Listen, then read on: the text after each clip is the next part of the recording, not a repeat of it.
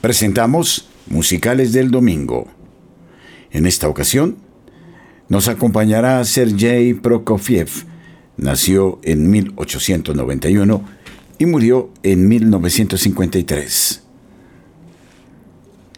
En el momento de su fallecimiento, acaecido en Moscú el 5 de marzo de 1953, Sergei Prokofiev dejó un legado musical de más de 130 obras que abarcan prácticamente todos los géneros e incluyen un amplio abanico de formas de expresión.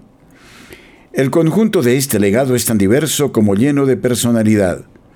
Presenta cambios de estilo, a veces desconcertantes, e impulsos aparentemente contradictorios, siempre con la constante de unos hallazgos puntuales de la más aguda inventiva. La obra de Prokofiev eh, traduce la tensión de una peculiarísima personalidad entre dos tipos de sociedad, en su intento de búsqueda de una difícil síntesis para la cual no había llegado probablemente el momento histórico. En su juventud, Prokofiev eh, fue un antiacadémico visceral, aunque nunca dejó de sentir una preocupación clásica más sustancial que la moda de neoclasicismo europeo de la década de los 20 a los 30. Decididamente antirromántico, poseyó también el don de una irresistible capacidad para un lirismo químicamente puro cáustico e irónico, cerebral y primitivo, se preocupó, no obstante, por el problema ético de la música en el contexto social en evolución de su país y de su pueblo. En ese sentido, en contraste con Stravinsky, que abandonó su país natal después de la Revolución y casi renegó de su pasado musical ruso, Prokofiev nunca interrumpió los contactos directos con su patria.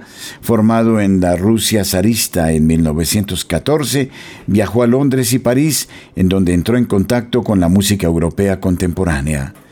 La revolución de 1917 lo sorprendió en Petrogrado, nombre de San Petersburgo de 1914 a 1924, y las huellas de su impacto son bien visibles en su música después de 1918, creyendo que un compositor no podía encontrar trabajo en un país en ebullición, partió para América, en donde adquirió una reputación como pianista superior a su consideración como compositor.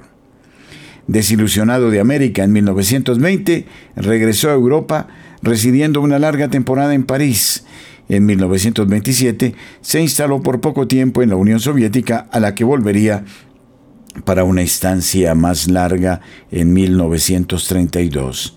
Estoy completamente satisfecho de mi viaje a la URSS, escribió a un amigo francés. En Moscú se ha agotado las entradas para mis tres conciertos en el Gran Teatro. Todo el mundo es muy atento y existen tantas cosas interesantes que ver. Su definitiva residencia en la URSS todavía interrumpida por algunas tournées por Europa y América, revistió todas las trazas de un auténtico retorno del hijo pródigo. Y vamos a escuchar de Sergei Prokofiev lo más selecto de su obra, Rusia bajo el dominio mongólico, canción de Alexander Nevsky, Los cruzados de Pskov, Levántate pueblo ruso, La batalla sobre el hielo, Iré a la muerte, entrada de Alexander N. Disfruten ustedes de esta magnífica música de Alexander Prokofiev, un genio que honra a la nación rusa.